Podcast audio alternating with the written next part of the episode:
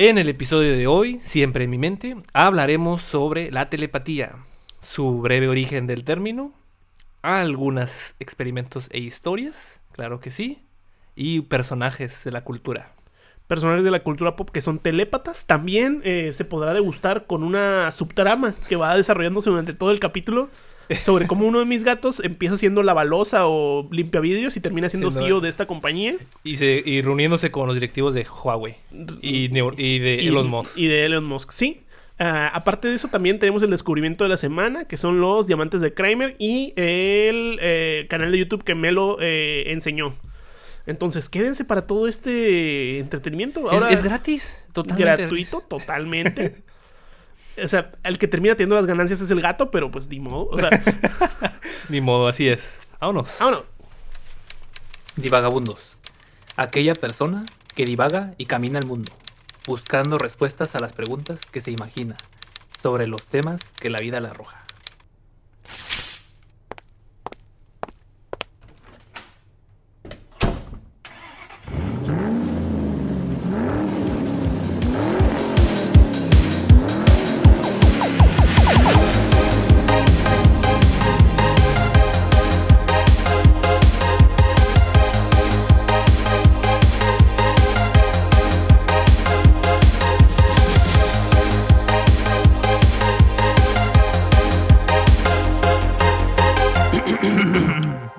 Divagabundos. Podcast. Bienvenidos, gente que nos escucha, nos ve o nos lee nuestros pensamientos. Gracias por escuchar Divagabundos Podcast, el programa donde dos buenos amigos exploran el internet en busca de temas cautivantes, populares o ridículamente absurdos con el fin de mantener el equilibrio en la fuerza. Claro que sí. Sí. Mi nombre es Isaac Mi nombre es Tadio Calles. Y cada miércoles nos podrás escuchar en Spotify, YouTube o en cualquier plataforma popular de podcast que se te ocurra. Te invitamos a que también nos sigas por Instagram, Facebook y Twitter para ver nuestro contenido. Nos puedes encontrar como Divagabundos Podcast y es totalmente gratis. No, pues, hay pocas cosas tan gratuitas Como eh, este contenido. como este contenido. Y que aparezca también aquí el botón mágico. Un botón ahí está, ya era. Ya lo tenemos dominado. Sí, aquí en medio creo que aparece la cara así, que te Sí, golpea. en medio, o sea, que se note que es lo importante que se vayan. Solamente es tantito scroll down y clic en suscribirse. Sí. ¿Y qué tal? ¿Cómo estás, Tadeo? Eh, pues me encuentro bien, ¿eh? En esta bonita mañana de... No sabemos qué día es. No sabemos. Ay, ay. Totalmente en vivo. Totalmente. Fíjate que yo camino acá, estaba viendo la como la cartelera de un político, no sé qué era, una persona ahí, y me puse a pensar, dije, ¿llegará un momento en tu vida cuando eres lo suficientemente rico que te guste ver tu cara en todos lados? Sí, güey. O sea, O sea, llega, llegas a ese nivel de narcisismo que dices, uff, mira, tocado por los mismos dioses. Debo de aparecer en todos lados, cabrón. pues está esa... O sea, está esa teoría de que Mark Zuckerberg luego también quería ser este... Quería ser presidente, ¿no? O sea, Sí, sí. que por eso A, estaba ahí. a la, a la Donald Trump. Ajá, estaba ahí pushando, ¿no? Dijo, bueno, si empiezo ahorita eh, a empezar a mover los hilos, a lo mejor ya en un tiempo. Entonces, es ese tipo de cosas. Yo creo que el dinero da poder, Sí, eh, el poder corrompe. Y el, absolutamente. y el poder absoluto corrompe absolutamente, ¿no? Sí, sí, Entonces, esta gente lo que ya, o sea, ya dice, pues, anda, vamos a ver, jalar más poder, a ver. ¿Qué es el poder? La capacidad eh, De ejercer tu voluntad. sobre la otra persona, ¿no? Hacer que el otro haga Sí, lo que tú quieres. uno quiere. Entonces, ese es el poder, ¿no? Y pues ni modo. Unlimited power. A lo mejor una de las cosas que quieres es ver tu cara en todos lados y pues una de las maneras de hacerlo es o siendo político o siendo Empresario. un empresario famoso. Sí, con muy, O-. Eh, que yo siento que estaría muy chistoso eh, ya empezar a poner no tu cara, nada más tu nombre eh, como en los este... Como, como, como la gente que manda a pintar una barda. Sí, o sea, sí. Ah, ya, ya. O sea, que no es este, que no es necesariamente un, un, un cartel, sino que es una barda pintada, ¿no? Así, rótulos. Ah, ya. Entonces yo, yo si tuviera un chingo de varo, se mandaría a poner en rótulos, pero rótulos de diferentes, este, de, de diferentes ya... De colores. Colores y tipografías. un Ay, chingo oy, de- oy, oy, oy. chingo Fíjate que rótulos en diferentes partes del, del te iba de a ciudad. preguntar, ayer que andaba por la ciudad, andaba viendo que Hay unos carteles bien raros que están por la ciudad, unos negros que. Ay, no acuerdo qué dice, porque no le tomé importancia a su mensaje. Ah, Pero vi que era el mismo, como el mismo tipo de cartel. no son tan raros entonces, supongo. No, creo que no lo No, son. no te parecieron tan, tan raros. No. Bueno, eh, Antes de hablar del tema de hoy, les presentamos la sección favorita de todos: el descubrimiento de la semana. uf, descubrimientazo de la semana. Patrocinado por los Jedi, claro que sí. Ay, patrocinado por los Jedi, esta institución milenaria que se encarga de reclutar niños y hacerles que se olviden pues, de que tienen una familia antes de ellos, ¿no? Sí. Y de. Y de. Y de eh, ¿Cómo se dice? Dedicarse su, su vida al servicio de la comunidad. Bueno, pues, es Son como tipo franciscanos eh, secuestradores de niños. Sí, pero ajá, era lo que te iba a decir, el franciscano no te, no te secuestra tu familia desde el inicio, bro. O sea, No, no, no, no. o sea, el franciscano sí te chinga un poco, pero. Sí, sí, sí. Pero no tanto. Ajá. Si acaso te obliga a que uses zapatos, güey. O sea, no, no, no, te, no, no te hace que olvides todo tu pasado. Sí. Que ese fue uno de los errores de, De los Jedi. de los Jedi. Sí, ni modo. Pero ya lo hablaremos en el episodio de, los, de Star Wars. Pausa dramática. Pausa dramática para eh, darle entrada al descubrimiento de la semana.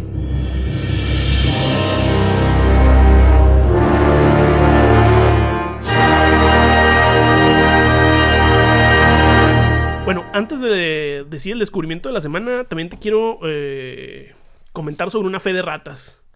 Ay, ¿cuál de todas? Hay mucha- de- hay mucha- aparte en este programa hay muchas. Aparte de la tonelada de nombres incorrectos que dijo y sacan el capítulo de...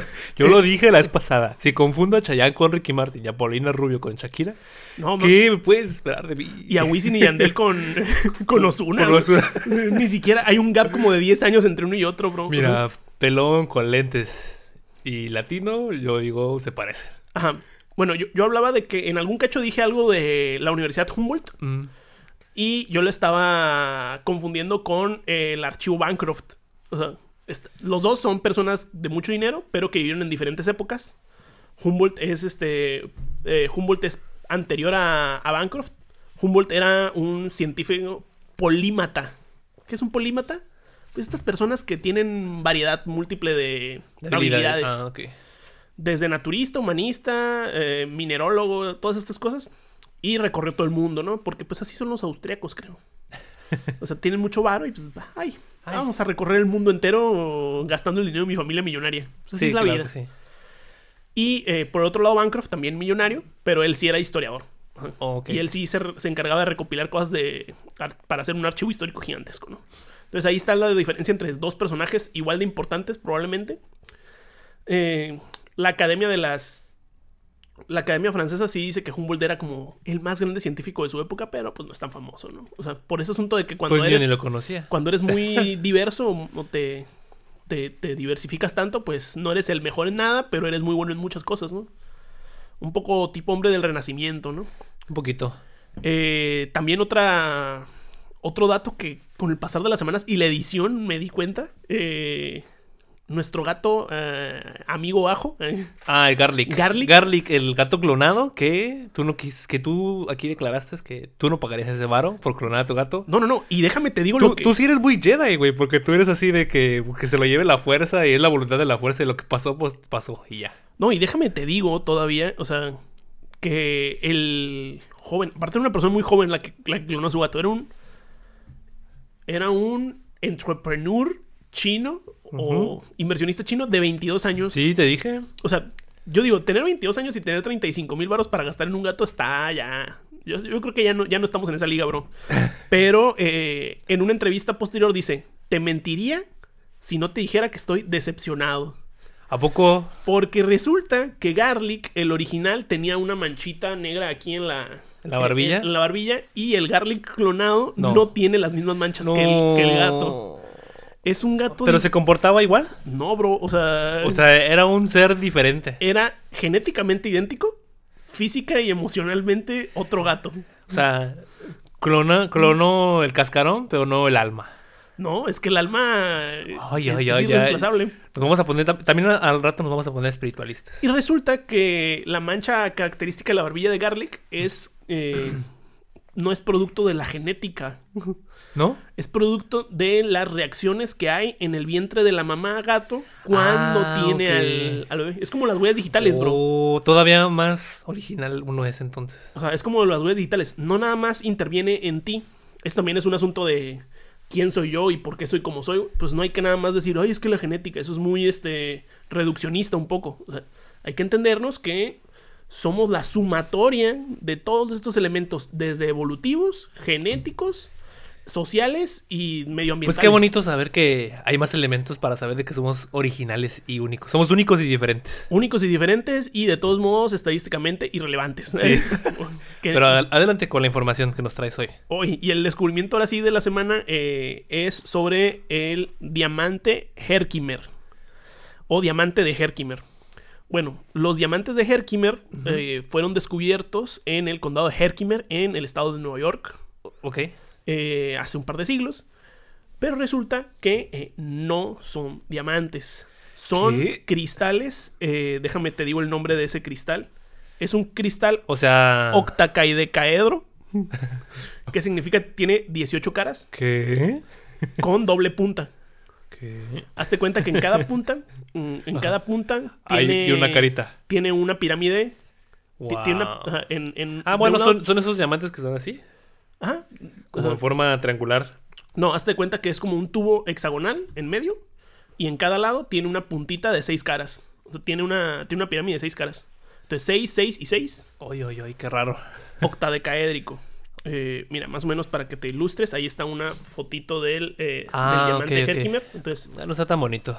eh, son famosos porque brillan un montón. o sea, y pues fueron encontrados en, en ríos en esa, en esa área. Pero el verdadero descubrimiento de la semana es como yo descubrí este diamante. eh, que, eh, A ver. que fue gracias a un canal de YouTube que se llama eh, Detección Metálica. Ok. Es un españolete. es un españolete, tío. Un Eh, gallego. Joder, tío. No, no es gallego, es de otro. Es andaluz. Se llama Las flipantes aventuras de las piedras mágicas. Las desopilantes aventuras del detector de metales eh, cuántico. eh, Una cosa así. Y a todo gas. Ah, Joder, tío. eh, es que estoy loco, es que estoy loco, chaval. Eh, y bueno, ya he sabido en este podcast y cualquier persona que me tenga bien a conocerme que soy un poco un friki de esas cosas de, Sí, eres, eres amante de, de, de la los roca. minerales. Nada. Y este chavo lo que se dedica Minerales, Marí. Minerales, maldito sea. Eh, y este chavo lo que se dedica a hacer es compró un detector de metales Sí. y pues va por caminos españoles y otras partes del mundo ahí, Buscando piedras. buscando piedras, buscando oro. Hay muchos, este... ¿Ha encontrado oro? ah, tiene muchos, este... Sabe lavar oro, así, lavar oro en bandeja. así Ah, ya, lo- de pepitas. Sí, sí, y, y, le- y- Uf, y al, encuentra... al- al antiguo viejo este, buscando el oro en. San Francisco. En ese canal también me di cuenta que en España hay un campeonato nacional de lavado de oro. ¿A poco? Sí, o sea, Qué perro, güey. "What the fuck?". Resulta que los organizadores agarran pepitas chiquitas, obviamente, Ujú. 10, 12 pepitas, y las avientan en un balde grandote, y pues ponen una fila de personas, y el primero que encuentre sus 10 pepitas en, en su balde de tierra eh, es el que gana. Es el que gana la competencia por rondas, ¿no? Ok, ok, ok. Entonces, dense una vuelta por el canal Detección Metálica. Por favor, se escucha muy interesante. Eh, ya se la saben, si no quieren regalar un diamante de chorro mil quilates. eh, Pues está el cristal. está el diamante- Edro. el, el bonito cristal octacaidecaedro. Oye, oye, oye. Eh, Logr- de Nailed it. Lo logré. Octacaidecaédrico. Que pues sí es un diamante. O sea, el nombre lo tiene. Nombre- diamante de diamante. Herkimer. Entonces, Y- pinche joyón que va a tener en, el- en- en la mano su, mira. su morrita. Más diamante y más bonito que los que te venden ahí. eh, no sé. ¿En qué será? ¿En el Swatmeet? No, bueno. Eso estar, ya ¿no? no. Eso es pedrería. Ah. El con el que dijo. Pedrería. Vidrio pintado. Al carré, al carré. al carré. Entonces, sí, dense una vuelta, consigan eso. Si les gusta, búsquenlo. Igual es silicio, no, no pasa nada. No, no pasa nada. Entonces, en general, ese es el descubrimiento de la semana y toda la fe de ratas de, Del descubrimiento de la semana anterior. del descubrimiento de la semana anterior y, mis, inclu- y, y lo que dije. Ok.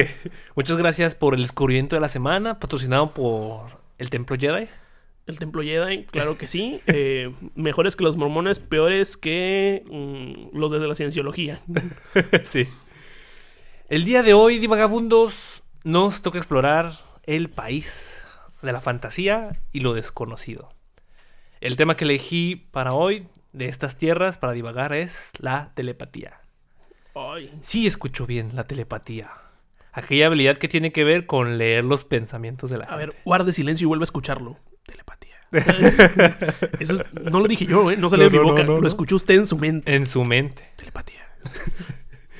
Y tras- tranquilos, no se me aceleren, ni empiecen a pensar que van a salir de este podcast con habilidades telepáticas, o un curso para saber lo que piensa su pareja por las noches, o cómo convencer a sus papás o a su ser querido de que les compre la, la Play 5 o lo que quieran. ¿no? Mm, O al jefe de que los hacienda. ¿no? Así, ¿no? O sea, Siga de lambiscón, todavía no lo va a lograr con este. No, no, no. Todavía no lo va a lograr con esta información. tranquilos, tranquilos. No, no llegamos a ese nivel de descubrir habilidades tele- telepáticas. No, y aparte, si ya estuviéramos descubriendo habilidades telepáticas, no las compartiría, ¿eh? No, no, O sea, no, mira. Ve- Más bien, ya las estaría usando sobre ustedes en este momento. No, ya, ¿aquí qué? O sea, yo ya estuviera en una exitosa carrera de alguna otra cosa, no sé. Bolsa, por supongo. Ya sé, Algo ¿no? donde se pudiera hacer mucho dinero, una cosa así. Yo, yo no voy a estar compartiendo mis habilidades telepáticas con No, un claro que público no. sabe ese, apreciarme. ese es el primer error, ¿no? De cualquier superhéroe o persona con habilidad. Oye, bueno, De ese tipo, que se pueda aprovechar de los demás. Sí, o sea, igual este, el de Purple Man de Jessica Jones, ese lo güey sí se volvió loco de poder. Sí, ese güey sí.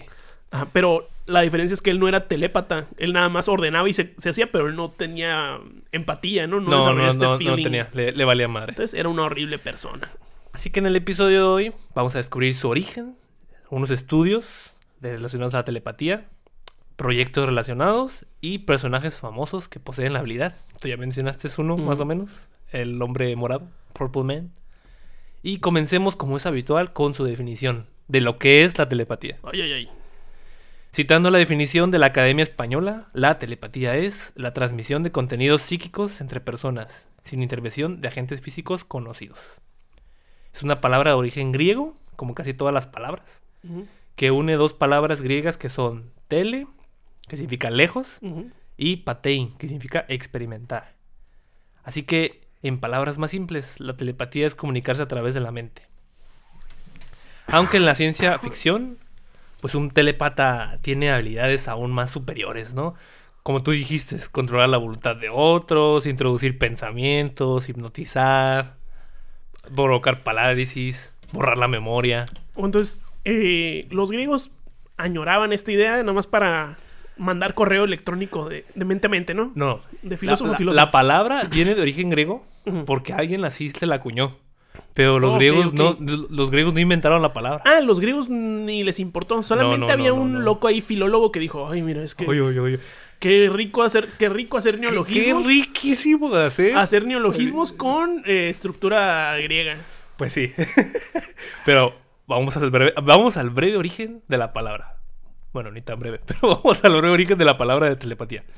El término se acuñó por primera vez en 1882 en el primer volumen de la revista de la Sociedad para la Investigación Psíquica por uno de sus fundadores, el señor Frederick W. H. Myers. El- Eso, más o menos en qué año? A ver, 1882. 1882. Wow, ya. Aunque la primera investigación del fenómeno fue publicada hasta 1886 por la misma sociedad. O sea, en 1882 sale la palabra por primera vez. En 1886 se publica una investigación sobre la telepatía formal Ujú. Por la Sociedad para la Investigación Psíquica. Por si alguien se pregunta, ¿a qué se dedica esta sociedad que se, al parecer se dedica a investigar lo paranormal? Número uno. eh, Es una organización sin fines de lucro. No, y aparte, número uno, si se está preguntando esto, pues va, vuelva a los cursos de. De, ¿De qué?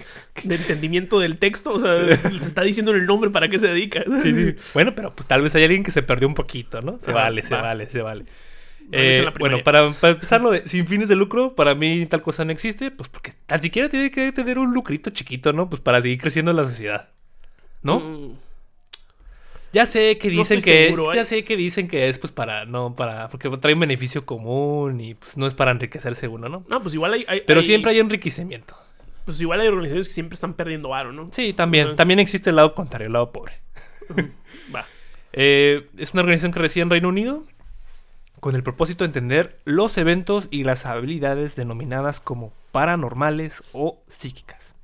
Como dato curioso, el señor Sir Arthur Conan Coyle fue fundador de esta sociedad, que es el, el escritor de los libros de Sherlock Holmes. No, bueno, pues entonces este ya tenemos ahí número uno, escritores famosos, y número dos, a la realeza casi. A la realeza, a a los nobles a la criminata de la sociedad británica. de la sociedad británica involucrada. ¿Por qué? Porque había mucha gente que era en ese entonces espiritualista.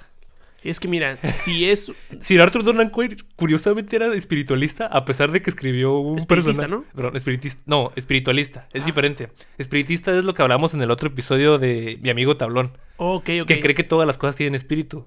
No, espiritualista es de que creen que, o sea, la gente tiene un alma y anda por ahí vagando las almas. Uf, Son cosas diferentes. wow, espiritualista. O sea, es más difícil encontrarte un científico espiritista. Tendría que ser alguien de origen indio, yo creo, o alguien de origen así con de esa cultura, a un científico espiritualista. Porque, o sea, es creer que, que las almas, que las cosas tienen alma, pues. Bueno, no las cosas, perdón, las personas, que hay un alma ahí, un más allá. Más allá. Va. Y bueno, decíamos que en 1882 se llegó a mencionar por primera vez el término, ¿verdad? Y para que el concepto y el término, es decir, la palabra, llegara a introducirse a la sociedad, tuvieron que ocurrir una serie de eventos que inician con el mentalista Washington Irving Bishop. Ahora vámonos con este famoso mentalista norteamericano de la época, famoso por hacer shows y actos demostrativos de lectura de mente que es el primer acercamiento a lo que, a lo que ahora le decimos telepatía. En sus actos le pedía a la gente que le ocultaran objetos con la- con- o palabras en locaciones secretas mientras él se apartaba del lugar o lo vendaban o, sea, se hacía caso omiso de dónde estaban y él luego los localizaba tocando las muñecas de la gente o haciendo un tipo de contacto físico co- hacia la gente y él encontraba los objetos. Lo grandioso de este cuate era que él no se autoproclamaba con poderes sobrenaturales. O sea, en la época había mucho charlatán que decía, oh, mira, que yo domino las artes místicas y a mí me hablan los fantasmas. y los-. Ese güey decía, no, carnal, yo nomás sé dominar fisiológicamente mi mente. Estoy bien cabrón para dominar mi mente. Y al contrario, los invito a que me expliquen cómo es que yo hago esto. Ah, él decía, mira, pues yo soy lo más cercano a un ninja que hay en este lado del mundo. Ajá. Usted dígame cómo cree que se hace, ¿no? Sí, sí, sí. Yo, lo- yo no te vengo a, a estafar dinero, porque yo te estoy dando un espectáculo eh, Sí, sí, como sí. tal, ¿no? O Como sea, tal. no, no, es, no te estoy diciendo que te pueda ayudar en nada, ni que nada. Yo nada más vengo a que veas lo chido que estoy. Sí. No, pues está, eh, mira, muy legítimo de su parte. o sea, Sí, la verdad, legítimo e inteligente, y qué bueno. Eso Sí. lo llevó, Muy honesto de su parte. En el show business se agradece. se agradece demasiado. Eso lo llevó a que en 1881 lo invitaran a Bedford Square, Londres, a hacer una demostración en el que acudieron físicos, fisiológicos, fisiolo- fisiológicos, zoólogos, un alienista famoso. y entre los que también se coló el físico personal de la reina.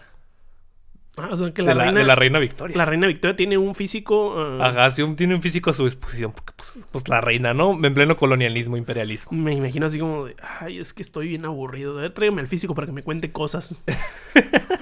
O que- Sí. no, o, sea, o tú como físico de la reina, ¿qué haces? O sea, o sea, Pues- ni siquiera puedes estar tan chido. O sea, Pues creo que cuando te aburres de los cuentos de ficción, quieres que te empiecen a contar cuentos de la vida real, ¿no? ay, que, que- que te desentrañe el universo. Que te... A ver, a ver, explícame cómo funciona este bonito universo en el que vivo, en, el, en el que yo gobierno.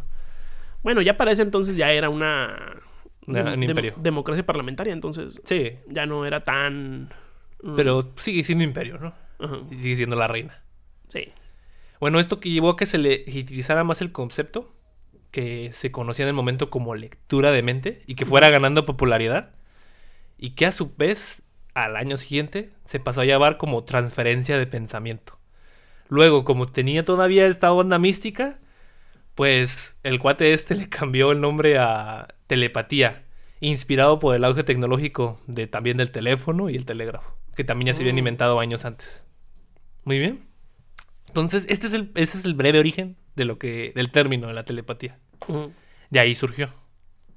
Aunque la, o sea, el sentimiento de que se puede leer la mente, pues ha existido de milenios. Nomás que no se le haya puesto un nombre, pues, documentado. Y si lo existe, pues se perdió. Bueno, seguramente sí debe de haber ahí alguna cosa, nada más que pues nosotros no somos este ningún tipo de investigador No, no, no, profesional claro ni nada por el estilo. Como para andar averiguando cómo los antiguos sumerios eh, le decían a la habilidad chamánica de... O los, o los, ¿cómo le llaman estos cohetes? Los lemures de la, de la nación de Lemuria. Ajá, los de la nación de Lemuria si tenían alguna palabra O específica. los atlantes. Los atlantes, no, tampoco.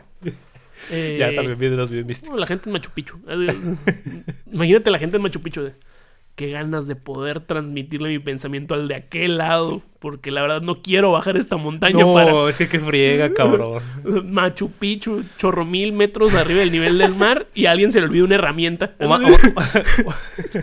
o más cabrón, o sea, vamos a dominar el ganado de las llamitas y a ver que las llamitas se organicen.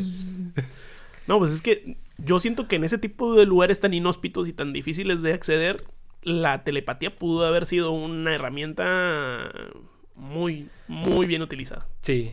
También ahorita, ¿eh? Pero en esos lugares todavía es doble más utilizado. Híjole, es que yo siento que ya ahorita el teléfono... Sí, es que es otra cuestión que también ahorita hay que analizar. O Pero- sea, también te diría... La, la pura posibilidad de verbalizar. O sea, yo ya lo he dicho. o sea, Sí. al- alguien que está hablando es un este, Sí. artista de la palabra. Sí, es que fíjate, a ver. Imagínense, un oso negro con un boxer que tiene dibujado una llama. Ahí está, lo están pensando, lo están... Es que nosotros ya somos telépatas con nuestra voz. Porque, ¿cuál es el, cuál es, cuál es el sentido de la telepatía? Pasar un pensamiento de una mente a otra. Ujú. Y si mi voz ya lo logra, o una imagen, o algo, una, una, señal de comunicación, Sí, ahí está, ahí, ahí está. ya estoy Estamos- siendo de telépata. Obviamente, nos estamos refiriendo a no mover ni un músculo, ¿no? De pensamiento a pensamiento. Sí, sí. Es otro nivel de, Es otro nivel más hardcore. de telepatía, pero igual hay que valorar Hay que- también. hay que la valorar posi- también, La sí. posibilidad de hablar también aguanta. Sí. Ahora vámonos con el experimento. Vamos a empezar con los experimentos y los estudios. A ver. El experimento de 1963, realizado por el psicólogo Charles Start, también parapsicólogo. Cuando es el para es porque ya estudian cosas raras, así de como la telepatía. O sea, cosas no comprobables, pero teorizadas. Eh, en 1963 condujo un experimento que atrajo mucho la atención. Consistió en grabar la actividad cerebral de dos personas ligadas emocionalmente, mientras ambas se encontraban separadas en lugares distintos. Descubrieron que cuando a uno de los sujetos les aplicaban estímulos con la luz, como, bueno, como emitirles una, una luz en la cara, la actividad cerebral del otro sujeto, a la distancia, tenía, un- o sea, incrementaban sus estímulos. Haz cuenta que te separaba, te emitía una luz y a el ver, a ver, pero ¿cómo estaban conectadas estas dos personas? con electroencefalogramas. No, no, pero estas dos personas, ¿cómo Sí, de estaban cuenta conectadas que entre a- ellos? Ah, ok, sentimentalmente. Por ejemplo, Ah, novios. Ya, ya, eran eh, personas muy papá, queri- que se mamá. querían sí, mucho. Sí, que se y querían mucho. tenían una conexión entre Que ellos. los unía una conexión más profunda. Ajá. O sea, lo, lo Sí, que. no, no eran desconocidos, pues. Sí, no eran desconocidos. Eh, aunque debo de añadir que después, en 1968, este experimento fue, por así decir, que no lo, no lo, no lo refutaron bien, bien. Pero en 1968, luego ya perdió validez su experimento anterior, porque condujo otro experimento con una señorita que la denominó la señorita Z, en donde durante cinco noches la mujer se le conectó a una máquina de electroencefalografía, igual, para medir la actividad cerebral. Y mientras esta mujer dormía en la cama, en la parte de arriba le colocaban un código de cinco dígitos. El experimento consistía pues, en que ella durmiera. Mira qué buen experimento. se me antoja que me, que me recluten. y al despertar tratar de adivinar el número. Aunque ella no adivinó las primeras tres noches, a la cuarta sí acertó. Acertó supuestamente el código que estaba arriba, que no lo podía ver. ¿De cuántos números? Cinco. O sea, no O sé sea, la estadística, pero... Pero, por ejemplo, hay una. O sea, ¿hay algo que te permite ver el número? Así fue como, lo, como le refutaron el experimento, porque dijeron, a ver, a ver. Tal vez lo pudo haber visto, y lo pudo haber visto en el reflejo del espejo, o algo así. O sea, le dijeron, a ver, ¿estás seguro de que no lo vio? Y él como que, eh, eh, eh, sí, estoy seguro, no, estoy seguro. Y otra cosa con lo que le refutaron, que le dijeron que si no se había dormido. Y él dijo que sí, que se había echado una pestañita de. Ay, qué pendejo, güey. Ah. Perdónme la palabrota, pero esos no son científicos, son payasos. Bueno, son psicólogo. lo quiso hacer, lo, lo, lo intentó, ¿no? No, Entonces, como ya le salió mal ese experimento, el otro dijeron, "Mm, No, mm, la pues, credibilidad por los suelos. Pues sabes que no. Pues que así es la comunidad científica, o sea... Sí, sí, sí, o sea, tienes una chance para ganar el Nobel y muchas chances para que se te vaya a la fregada la carrera. sí, y siempre vas a tener a tu Salieri, ¿no? Que trate de chingarte la madre porque No creo que no creo que un científico que esté investigando lo paranormal tenga su Salieri, o sea, yo creo que sí, ese sí. tipo de gente le vale, o sea, Mira, cuando yo vi a Carlos Trejo enfrentarse con Alfredo Adame, yo me di cuenta no, güey, que tu Salieri te puede llegar a- de cualquier medio, de cualquier lugar. güey. de cualquier lugar, sientes que, que puede llegar un Salieri y, y decir, Y te ¿cuál- avienta una botella en la cara, así. a ver, Isa, ¿cuál sería tu Salieri? Tú eres un tú eres un ingeniero. Sí. Yo no sé porque todavía, o sea, todavía no llego a ese nivel de prestigio para encontrarme un Salieri. pues. Bueno, pero, pero ¿qué, qué tipo de Salieri te imaginas que te podría llegar de, la nada? Así, un, un Salieri igual de random que Carlos Trejo. Quién sabe, la verdad. Estaría bien, estaría bien chistoso saber eh, qué. A mí me gustaría que mi Salieri fuera como. Alguien, Mira. alguien, eh, alguien igual de, de inteligente, pero que proveniera de otro lado. No, no es difícil ser igual de inteligente que yo, pero por ejemplo, me imagino como este tipo de gente que, que hace trabajos como muy normales, pero que lee un chingo. No sé, por ejemplo, un tipo, un conserje o algo así. Así de que lea, lea un montón, lee un montón. No sé, yo publique alguna cosa de, algún, de alguna investigación. y, "Ay, oye, No, no, oye, oye, oye, a ver, oye, a ver, a muchacho. ver, a ver, a ver. No solo limpio los desastres de este hospital o de este establecimiento, sino también va a limpiar tu también este cochinero que estás publicando. Por alguna razón, me, me gustaría mucho que mi Salieri fuera, fuera alguien así como bien random. O sea, que el tuyo fuera, no sé, un calafiero. ¿Quién sabe quién fuera? O tal vez, tal vez un calafero fuera mi némesis. Que, que tu nombre fuera un calafiero así de. Inventas alguna cosa ingenieril, no sé. Pues, pues tendría que estar más o menos cerca, ¿no? Del medio o algo así. Sí. Por ejemplo, pues Carlos Trejo se lo encontró pues porque estaba en el medio de la farándula, Ah, ¿no? Sí, bueno. Sí, es verdad, es verdad. Entonces tendremos que alcanzar algún tipo de notoriedad. Sí, y ahí, por ejemplo, tal vez tengamos un podcast Salieri. Ah, un podcast Salieri. Y yo, y- no sé, ahorita estoy queriendo dar un twist. Y si mejor nos convertimos nosotros en el podcast Salieri de alguien más. Estaría bien perro, güey. Ya podemos empezar un beef con alguien. Sí. Podemos. Ya, hasta le vamos a dedicar un podcast. Así. Así le vamos a poner podcast el Salieri. podcast Salieri. Miren, si alguien de, del auditorio nos está viendo y tiene un podcast que desprecian en específico, que no sea de los famosos así super pros, o sea, Sí, sí. como que estemos más igual al nivel, menciónenlo. Y, eh, y lo- y aquí lo destrozamos. menciónenlo y aquí, y aquí empezamos un beef así, de, de, de buen, de compas. Sí, aquí lo, aquí lo desarticulamos y que nos rosteen allá de qué lado si quieren. también. Hay, hay un argentino, un chileno que se llama igual que nosotros, entonces... Ah, pues empezamos con ese. Sí, pero creo que ya se rindió, ¿eh? O sea, Ah. ah, verdad, ya empezó el beef. Ya empezó. Ya Bueno. empezó el beef. Vamos a corte de cámara. Corte de cámara, claro que sí.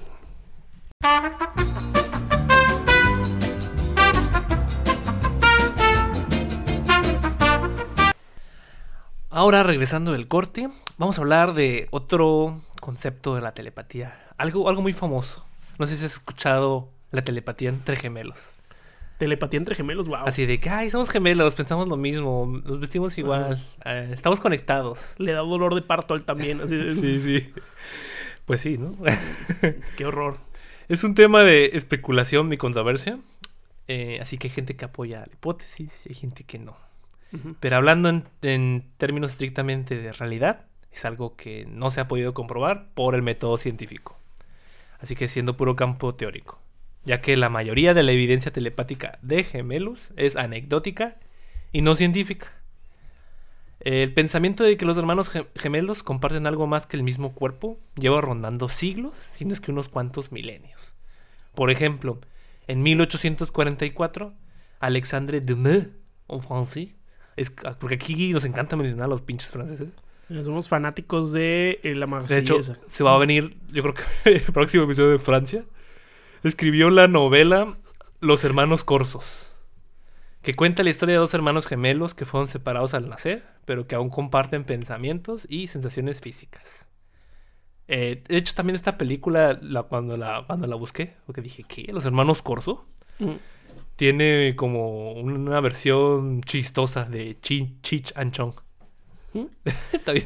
Pues este. Que el tráiler se ve muy tonta, pero bueno. Creo que Sofía Niño de Rivera tiene un beat hablando sobre qué pasaría si su hermano gemelo sintiera lo mismo que ella siente de repente. O sea, Ah, sí, cierto. que habla También como está bien que bueno. en la chaqueta, desde como, ah, ya. Ah. o que ella también, como de repente en su primera vez, y el hermano, como, ah, ah. Entonces ahí está muy bueno ese beat. El, el beat, chéquenlo. No sé si está en el especial de. Creo que está, en- creo que está en, el último. En el, último en el especial segundo. de Netflix. Sí, en el segundo.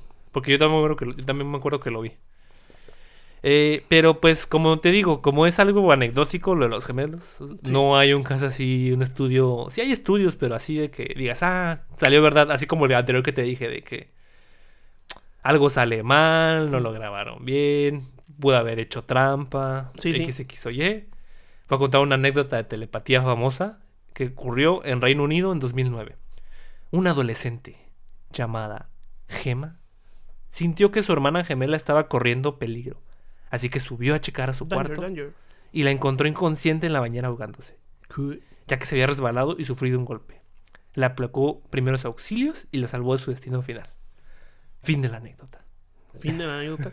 Y así como esa hay muchas, Bueno, güey. Bueno, igual si escuchas un putazote en Sí, el lo- segundo piso. es lo que le pusieron, güey, así de que, ay, pues obviamente si estás en la misma casa, pues de repente si ya tiene mucho rato que no baja tu hermana, pues o sea, es como el sentimiento de eso de que tu mente sabe que algo falta en el lugar. Sí, o sea.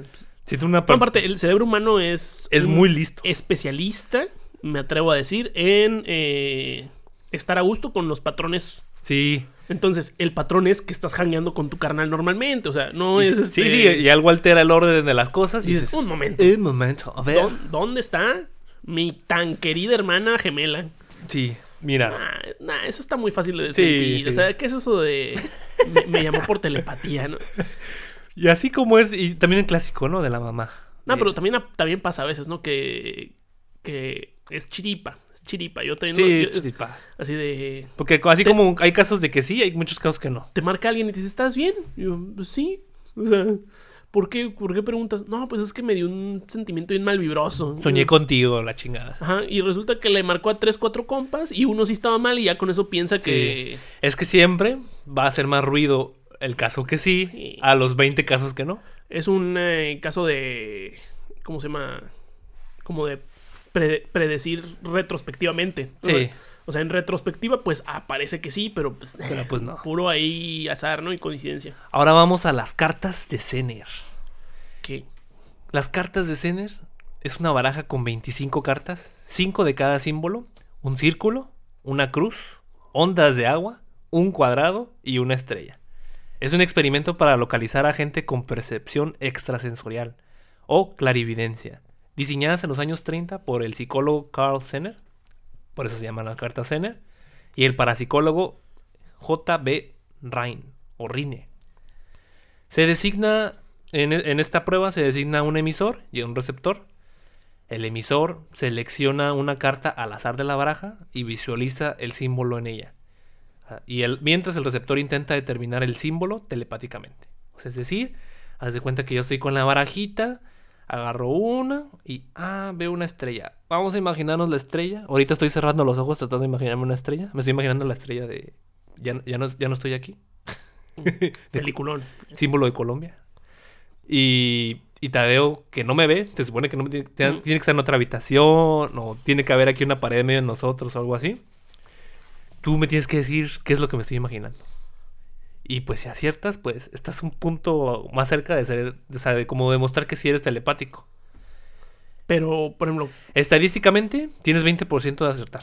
ah, Porque es uno que, de cinco. era lo que te iba a decir. ¿Cuántas cartas son? Así que para demostrar la telepatía se tenía que repetir bastantes veces y echarte las 25, o sea, las 25 cartas. Bueno, más veces, ¿no? Porque pues se puede porque aquí tiene un punto malo este método, que uno, puedes contar las cartas. o sea, haces conteo de cartas y vas a saber. No, sí, el otro- el- la otra persona puede ser suficientemente inteligente por ir diciendo cuál sí ya salió y cuál no. Ujú. pues es como el. Otra on- otra cosa es filtración sensorial. ¿Cuál qué es filtración sensorial? Haces un ruidito. haces un ruido, el tono de voz que dices, ¿qué estoy pensando? Y así, o sea, el tipo mentalista es lo mismo, o sea, Que, que, lo, que lo hablábamos en el episodio pasado de los gestos. No, el antepasado de los Sí. gestos. Chequen también este magia para humanos. Sí. eh, Magic for Humans. Eh, no, Que son los gestos involuntarios que tú vas revelando sin querer información. aguanta. Ese es el, ese, esa de magia para humanos es una. ¿Una No. serie? Es una serie de Netflix. Y hay uno. Hay uno donde le pregunta a una persona: Oye, ¿en qué. eh, dime el nombre de un actor de Hollywood. Y la persona te va a decir Tom Hanks. Y va a sacar el vato un sobre. Y en el sobre va a estar la palabra Tom Hanks. O sea, Pero tiene 10 sobres adentro. No, no, no. O sea, tiene un solo sobre, pero lo que hace es este. que te dice como de. Antes de que te pregunte la Ah, palabra, te, dice como de. ¿Sabes qué película para niños está bien chida? Toy Story. Porque Tom Hanks es el, es el que Ah, anima, a- es el que le da la voz a. te, va, te va induciendo a que pienses en Tom Hanks. Ah, entonces me dices. no. Sí, sí, es que son trucos de la O, mente. o lo- o dices algo como, ah, ese hasta se parece a Forrest Gump, así como alguien que va pasando. Y le digo, bueno, bueno, mucho gusto, mi nombre es tal. Sí. Y luego ya le dices, ¿me puedes decir un nombre de un, de un famoso que, que sepas? Entonces estás haciendo. eh, Sí, sí, o sea, estás induciendo a la persona a que te dé la respuesta que tú quieres que te dé. Por lo mismo, estos, este, este experimento, o más bien, Sí. esta prueba fue descartada totalmente. Ya los parapsicólogos ya no hacen estudios a base de, de adivinación de cartas por lo mismo, a partir de ese experimento. Aunque en el El internet... gato nos está viendo, güey. Uy. ¿El gato de quién es? ¿Dinero? Nah, es Lucrecia. A Lucrecia, el gato de Tadeo, nos está viendo ah, aquí en los estudios. Sensorialmente dijo, ay, Mira, alguien. no sé cómo le hizo, pero como vivimos en un super corporativo, aquí afuera en, la- en el ventanal, creo que está limpiando los vidrios, de hecho. Es que es un gato muy educado. O sea, lo mismo, lo mismo sabe hacer derivadas que limpiar vidrios en edificios de más de 10 pisos. O sea, Sí, tipo hombre mosca está ahí trepado afuera Sí. del ventanal. No, pero con sus medidas de seguridad y todo, ¿eh? O Sí, sea, sí, trae su claro. arnés, o sea, claro. trae su casco. Las 5S siempre presentes. Sí, si algo nos enseñaron los japoneses es que siempre seguro. Eh, no, es un gato pues, muy, bien entrenado, muy bien Sí. entrenado. Sí. Entonces, pues, ahora nomás por poner números a las cartas, 79% de la gente va a adivinar entre 7 y 3 cartas. 10.9% arriba de 8 va a acertar. Ujú. Si lo haces así sin trampa, ¿no? Y las chances de adivinar 15 es de una entre 90 mil. 20 de 25 cartas es de una en 5 mil millones. Y de adivinar las 25 cartas es de una en 300 mil billones. Pues son muchos millones, ¿eh? Sí, No, tengo, no, no tengo 37 mil millones de nada. No, no, claro que no. Ahora vámonos al último experimento. Aquí rapidito, el experimento de Gansfeld. Es un experimento ahorita famoso por el, sobre todo por Dross, porque él hizo un video sobre este experimento, que básicamente consiste en que se te tiene que inhibir, o sea, quitar toda entrada sensorial de tu cuerpo. Vista, Ay. ojos, olfato. Ay, no, qué horror. Ay. Eh, hizo su debut con el alemán Metzger, Wolfgang Metzger, Sí. Pero a principios de los 70 Charles Von Orton lo hizo, lo mejoró o lo hizo famoso y se lo acuñó porque lo publicó en una revista, porque claro, nada con la relevancia hasta que lo publiques en una revista científica. Y propon- pro- propuso sacar todo lo, lo- o sea, ¿cómo se puede decir? La, la entrada sensorial, todas las entradas sensoriales posibles, porque haz de cuenta que la primera vez que lo hicieron, simplemente eliminaron la vista. Y este güey dijo, ¿y por qué te limitas a la pista, papá? O sea, ¿le tienes miedo al éxito o qué pedo, cabrón? Todo, Todo, Carlos, los ojos, la boca, O sea, o sea, todo, todo.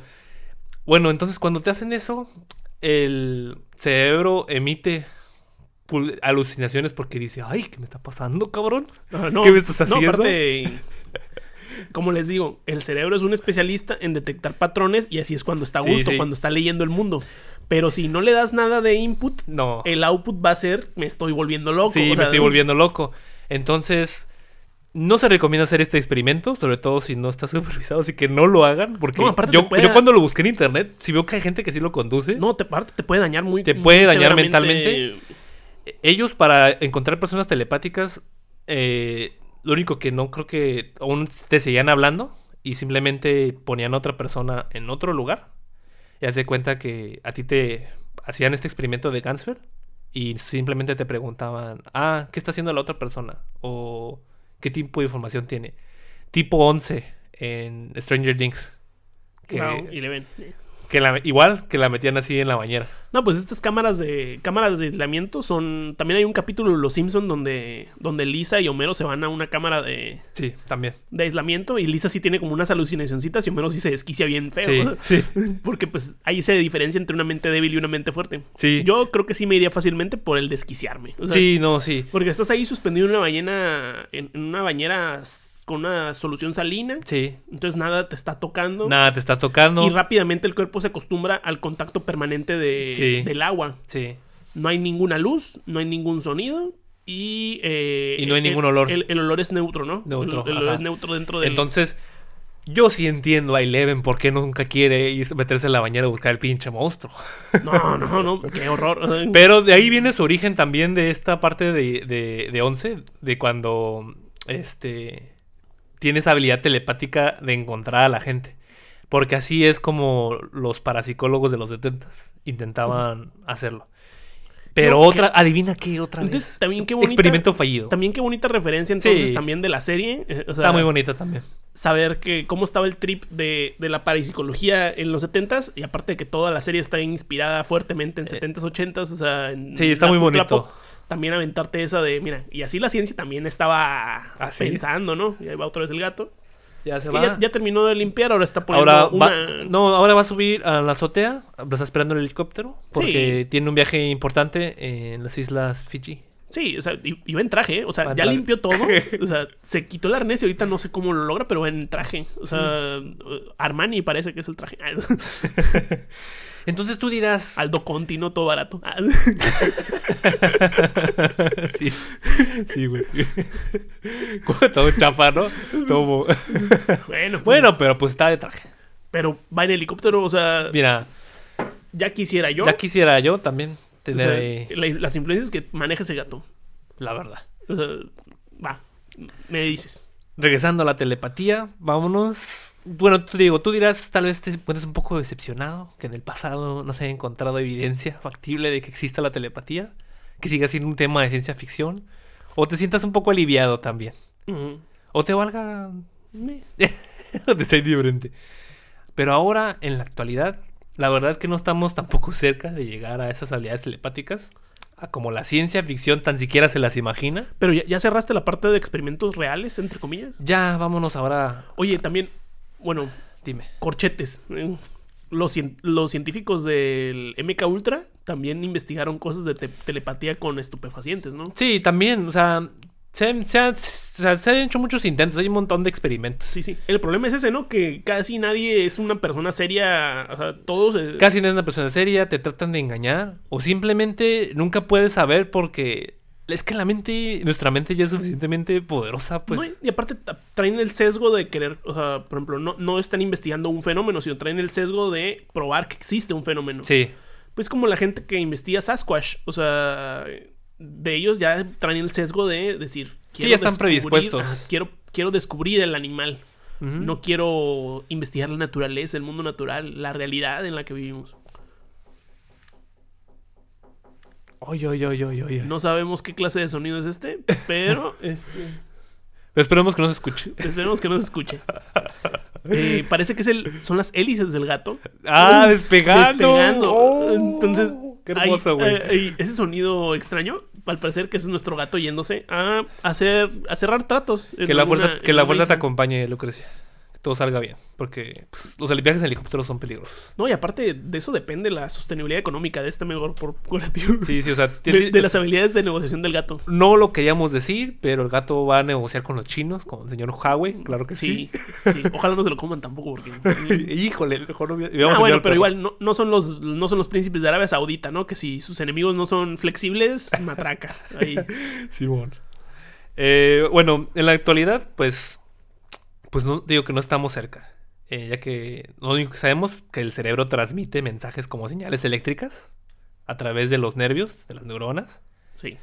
Pero no podemos conectar a todas las mentes a través de una red de nervios, ¿verdad? Y aunque pudiéramos, sería muy complicado. Pero sí podemos leer la actividad cerebral y luego transmitir la señal. Como lo hacemos en Internet. Y luego convertirlo en actividad cerebral otra vez en el otro extremo. Pero en esta parte es donde se vuelve complicado. Porque primero, ¿cómo exactamente leeremos la actividad cerebral?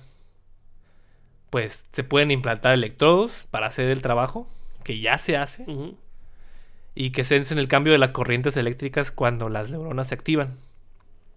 Pero al menos que tengas una cirugía muy costosa, complicada, para cubrir una parte de tu cerebro con un bonito arreglo de electrodos del tamaño de una manzana.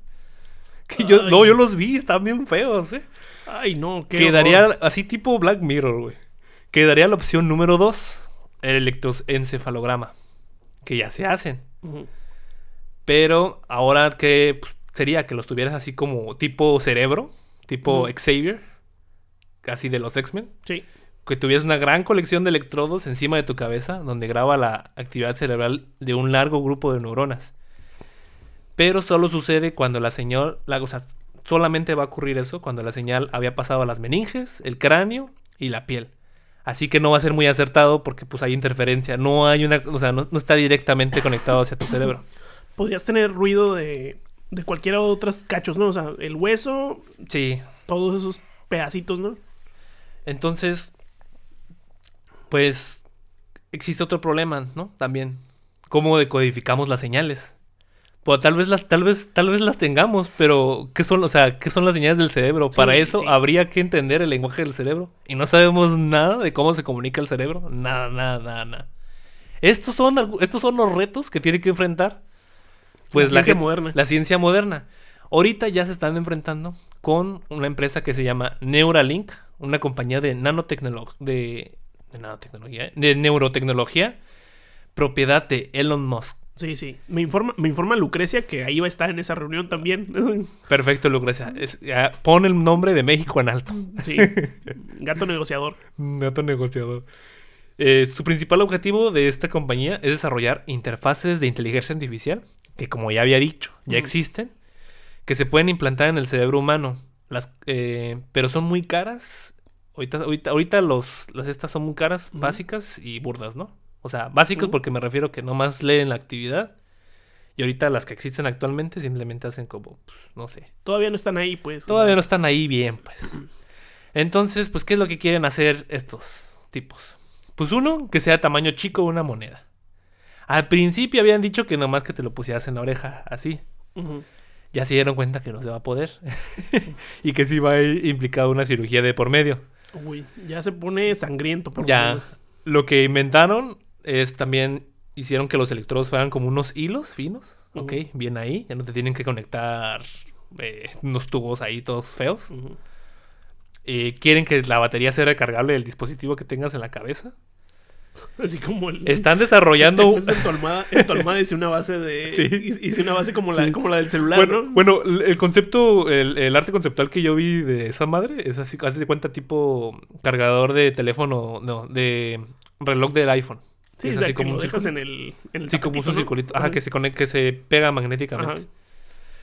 También están, por lo mismo de que va a cumplir una cirugía, van a ocupar un robot quirúrgico. Ya están desarrollando un robot quirúrgico que quieren que haga la cirugía en una hora y que ese mismo día te vayas a tu casa. Pues es que es lo más deseable, ¿no? O sea, sí, o sea, bueno, eso es lo que quieren, ¿no? o sea, yo no quisiera tampoco que me, que me manosearan tanto Sí. tiempo. Quieren que el mismo dispositivo cure enfermedades relacionadas con la mente, como el insomnio, la ansiedad, la depresión, la pérdida de memoria, la pérdida de oído. También, eh, bueno, amor, a lo mejor ahorita vas a- vamos a hablar más de ciencia ficción, ¿no? Sí, ahorita hablamos de, la- la- de los personajes. Va.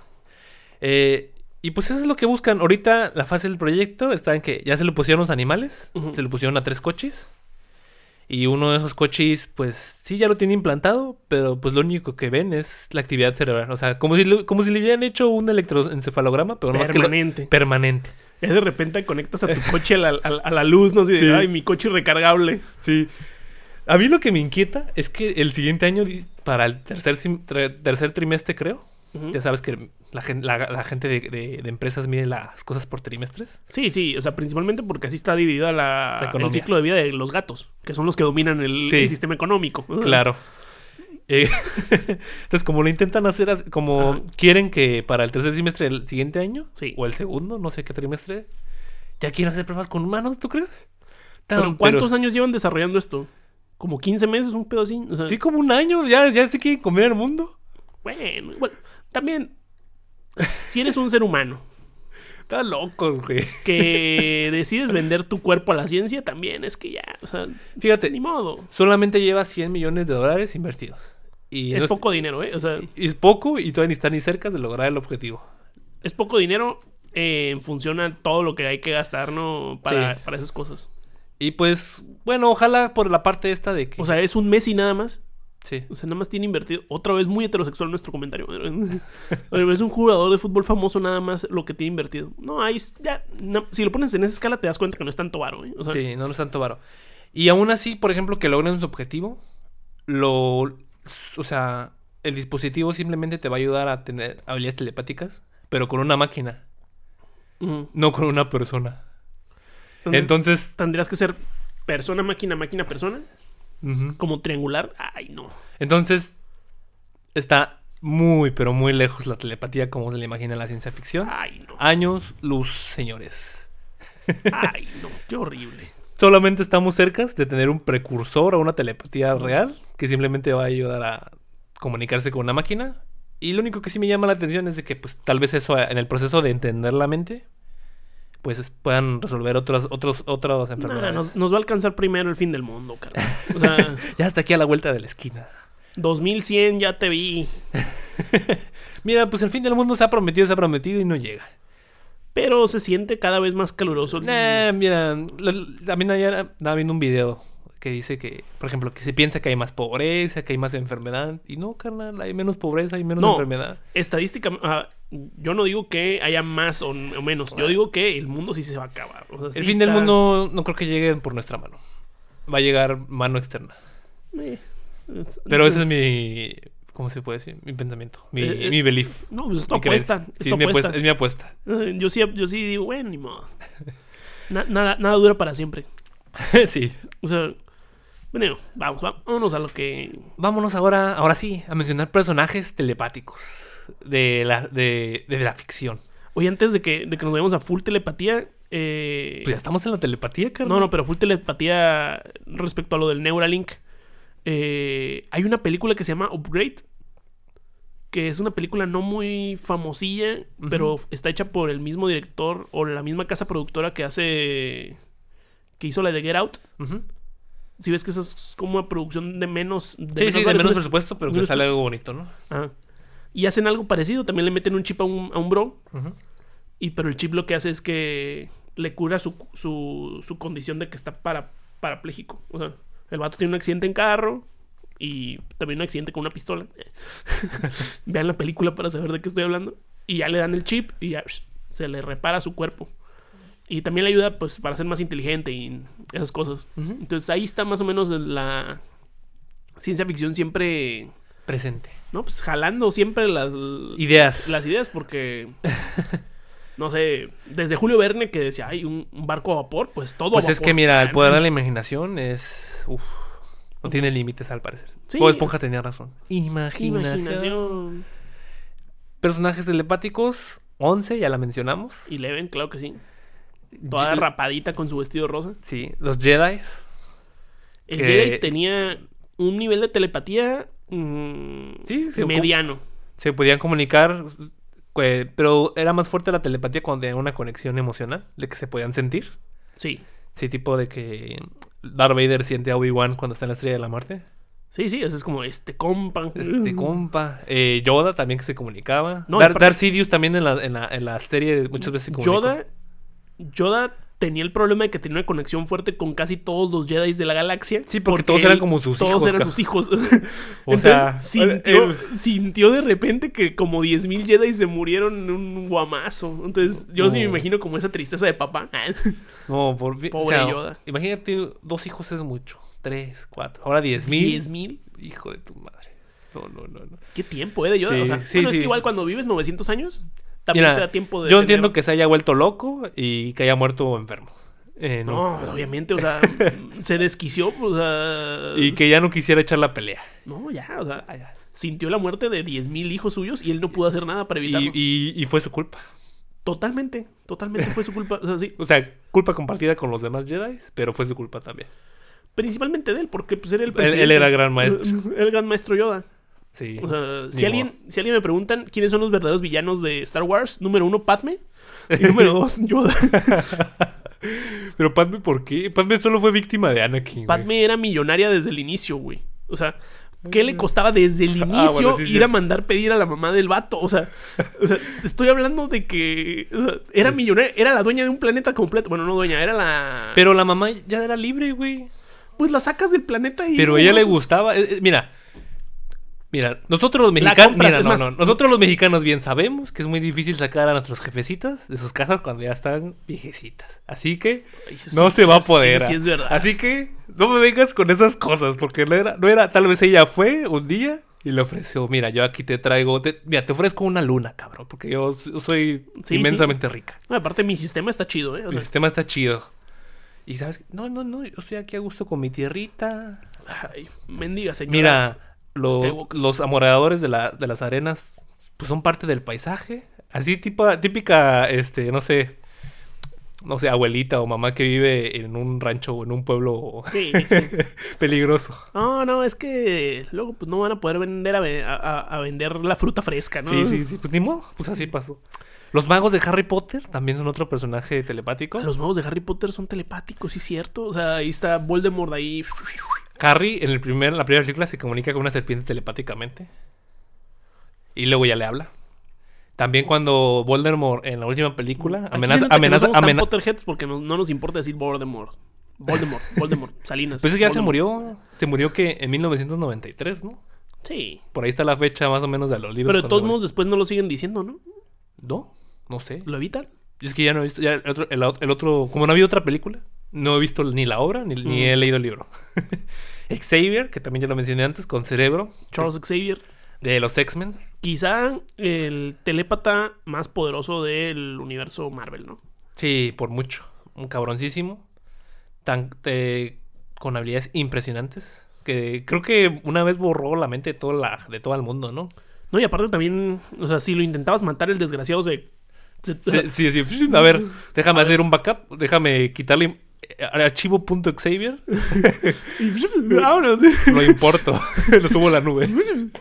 O sea, era una horrible persona también porque, Sí. porque aparte él seleccionaba gente que también fuera telépata. O sea, sí, de- pues huevo, o sea, yo ya soy un telépata más fuerte que De tú. hecho, fuera alguien, un villano bien In- cabrón de. Imposible de matar. Bueno, Estuviera bien cabrón de vencer, Tendrías que eliminar a los, a los. a todos los mutantes. Estuviera, poder- estuviera cabrón de vencer. Pero para nuestra buena fortuna es buen tipo. Sí. Otro Un personaje. poco tontorrón a veces, pero buen tipo. Mi, mi favorito, Mewtwo, era telépata. Mewtwo era telépata, claro que sí. Amo a Mewtwo por la película de eh, Mewtwo contraataca. Él solamente quería ser este Feliz. Feliz, güey. Y, Quería, creo- quería entender su existencia. y qué mejor manera de entender la existencia que destruyendo a tu creador. Claro que sí. Si algo nos han enseñado todas las Y películas. haciendo de robots, genocidio. Haciendo, sí, destruir al, al- al creador y imponer mi voluntad. Ahí también están los Pokémones Lugia, Abra y un chingo de Pokémones psíquicos. Sí. Todos, nadie habla, todos se comunican telepáticamente. Telepáticamente. Ness de. Es de un videojuego, del videojuego de Mother. También es telepata. Bran Stark del Juego de Tronos. Cuando adquiere estos poderes. sí, del es- cuervo de los ¿Tres ojos? Tres ojos.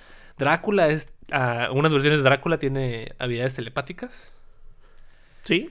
Piccolo Daimaku es telépata. Ah, cabrón. También. Bueno, muestra pues, de algo tenían que servir esas antenitas, ¿no? Sí, sí, de algo tenían que servir. Acuérdate que luego se comunica y también este Dende se comunica telepáticamente. Entonces, más, más que nada vamos a decir que la gente del planeta Namekusein Es telepática. es telépata. Sí. Oye, esa, esa civilización ya está muy, a- Muy, muy high. muy high. Si le quitas lo grotesco que es nacer, o sea, que es que tu papá te vomite. o sea, es Pues un- bueno. como un huevo. o sea, Sí. Todo lo demás, mira, on point tecnología. Sí. A lo mejor por eso no eran tan pros para, Para la pelea. para la pelea, porque decían, mira, pues yo ya no ocupo más que saber aquí andar arando el campo, platicando con mis comis. ¿Y para qué ocupas saber pelear si tienes a un pinche dragón mamadísimo que te cumple todo lo que tú... Bueno, te cumple tres cosas que tú quieras. O sea, por favor. De hecho, hasta pendejos están, güey. De hecho, ay, dra- dragón, gran- dragonzote, conviérteme en mamadísimo. Bueno, a toda mi gente mamadísima. Y, ya. Vámonos. y vámonos, vives prósperamente. Pinche patriarca, todo baboso. No, aparte, pues sí, o sea. Y otro personaje, eso, el payaso. es Eh, telépata. Es telépata también. Es una criatura más que un payaso, pero Ajá. es que dije payaso para que lo- la gente lo identifique. El Pennywise. Pennywise. Y Calimán, claro que sí. Calimán, El que domina la superior mente. mexicano por autonomacia. Sí. Eh, lo recordaremos porque parece mexicano, pero trae turbante. O sea, Pero parece más del Medio Oriente que. parece Medio Oriente. Ajá. Igual se chinga sus tacos de adobada, ¿no? Sí, para recordar que es mexicano. Bueno, esos son mis personajes telépatas. Imagínate esa telepatía, ¿no? Que estás. Porque a veces lo piensas, te estás comiendo un taco y dices, después de este quiero otro. Pero no lo has dicho todavía al taquero. Pero es como, ay. Ya te comunicas telepáticamente con tu taquero. Qué pendejada, güey. no Güey, mames. y el taquero ya como, ah, No, sí, no va. ya te sentí. ¿Con todo? Sí, sí, con todo. Llega tu taco, así. En cuando le das el último bocado a tu taco, llega tu otro taco de, ah, ahí está. Ya. Para que te des cuenta que yo usaría la telepatía para puras cosas bien flojas. o Sí, sea, o sea, pura, pura huevonada, güey. Pues sí, pues para- es que, ¿para qué la quieres, no? Que por mira, ejemplo, me gustaría también, por ejemplo, ver a alguien que está leyendo, alguien pues, que sea compo, que me caiga bien, y decirle como, déjame te leo el pensamiento de, de que estás leyendo. Y yo, ay, qué rico, estoy, está, está buena esta lectura. para eso sí es cierto. Eso estaría O sea, bueno. Eso estaría bien. Entonces yo estaría como jangueando aquí y estaría escuchando la lectura de... Madres. Sería un... o sea, yo- es que yo sí usaría... Entonces a mí no me serviría porque yo soy muy malo en el multitask. Y no podría estar escuchando eso y estar escuchando lo otro. No, Ah, para bueno, mí sería pero- molesto, güey. A menos que supiera dominar cómo Ah, apagarlo te, y te- prenderlo. te tendrías que entrenar, o sea, te- para poder funcionar la, la telepatía correctamente, o sea... Sí, habría que entrenar. Porque yo supongo que Xavier también cuando era chiquito, sí, como, oye, a Su ver, mamá le pegaba. a ver, estos, estos sonidos que A, son... a chanclazos le, le enseñaba el arte No, porque su mamá tampoco era telépata. O sea, él, él sí se... Él, él era prodigio. No, nomás fue víctima del holocausto. No, ese es Eric. Pero también él. Ah, no, él siempre vivió No, de él siempre ¿verdad? vivió cómodamente. O sea, No, pues con. Güey, ¿qué pedo con ese cabrón? Pues con razón, ¿por, por qué le. pues ahí está la dicotomía entre el ¿Cómo, villano, el cómo- villano y el héroe. cómo no iba a querer un mundo de, De ensueño. de ensueños todos. y él vivió una, vi- una vida de ensueño? No, pues, por eso es la mansión Charles Xavier para jóvenes mutantes. Pues ya era millonario desde el inicio, tiene una mansión. Sí, sí, sí. ¿Y el otro qué? Matando nazis ahí, sí. entre el cochinero en Argentina. Bueno, podemos llegar a la conclusión de que pues, la, telepatía, la telepatía, a mí en lo personal, al parecer, no existe. Hay mucha gente que sí cree bien cabrón en la telepatía. De Ajá. hecho, yo cuando busqué lo de las cartas de Zener, hay cursos de cómo medir tus habilidades telepáticas con las cartas de Zener. Ay, no, qué, Había una señora qué española. bodrio. Yo sí me eché el video para dije, a mí es que a mí luego digo, bueno, quiero saber, Ajá, a ver qué cómo funcionan sus reglas. sí, sí. Y pues está mm, científicamente a lo que estamos cerca en niveles de telepatía es a tener telepatía pero con tu computadora. Bueno, bueno. Eh, A ver, Alexa. La exploración del mundo del internet ha terminado hoy. Espero que hayan aprendido algo nuevo o se divirtieran como nosotros lo hicimos, que no se perdieran en los rincones de la mente. No, Regresen el siguiente miércoles para vagar y divagar por Spotify, YouTube o cualquier plataforma de podcast que se te ocurra. Suscríbete, dale like, comenta, activa la campanita, dale corazoncito verde. todo, Es- todo. Todo, todo, todo. Esto nos ayuda a seguir mejorando. Aquí aparecerá otra vez el botón mágico de suscribir. Sí. Scroll down también y ahí le pican suscribir. Sí, también. Los invitamos a que nos sigan en Facebook, Instagram y Twitter. Nos pueden encontrar como Divagabundos Podcast. O siguen el enlace de la descripción. Por favor. Nosotros fuimos Tadeo y Isaac. No se vayan sin antes preguntarse: ¿Crees necesaria la llegada de la telepatía en nuestras vidas? Yo creo que no. Comparten sus respuestas en nuestras redes. Gracias por escucharnos. Jeep, jeep, Jeep, jeep. jeep, jeep otra vez. Vámonos.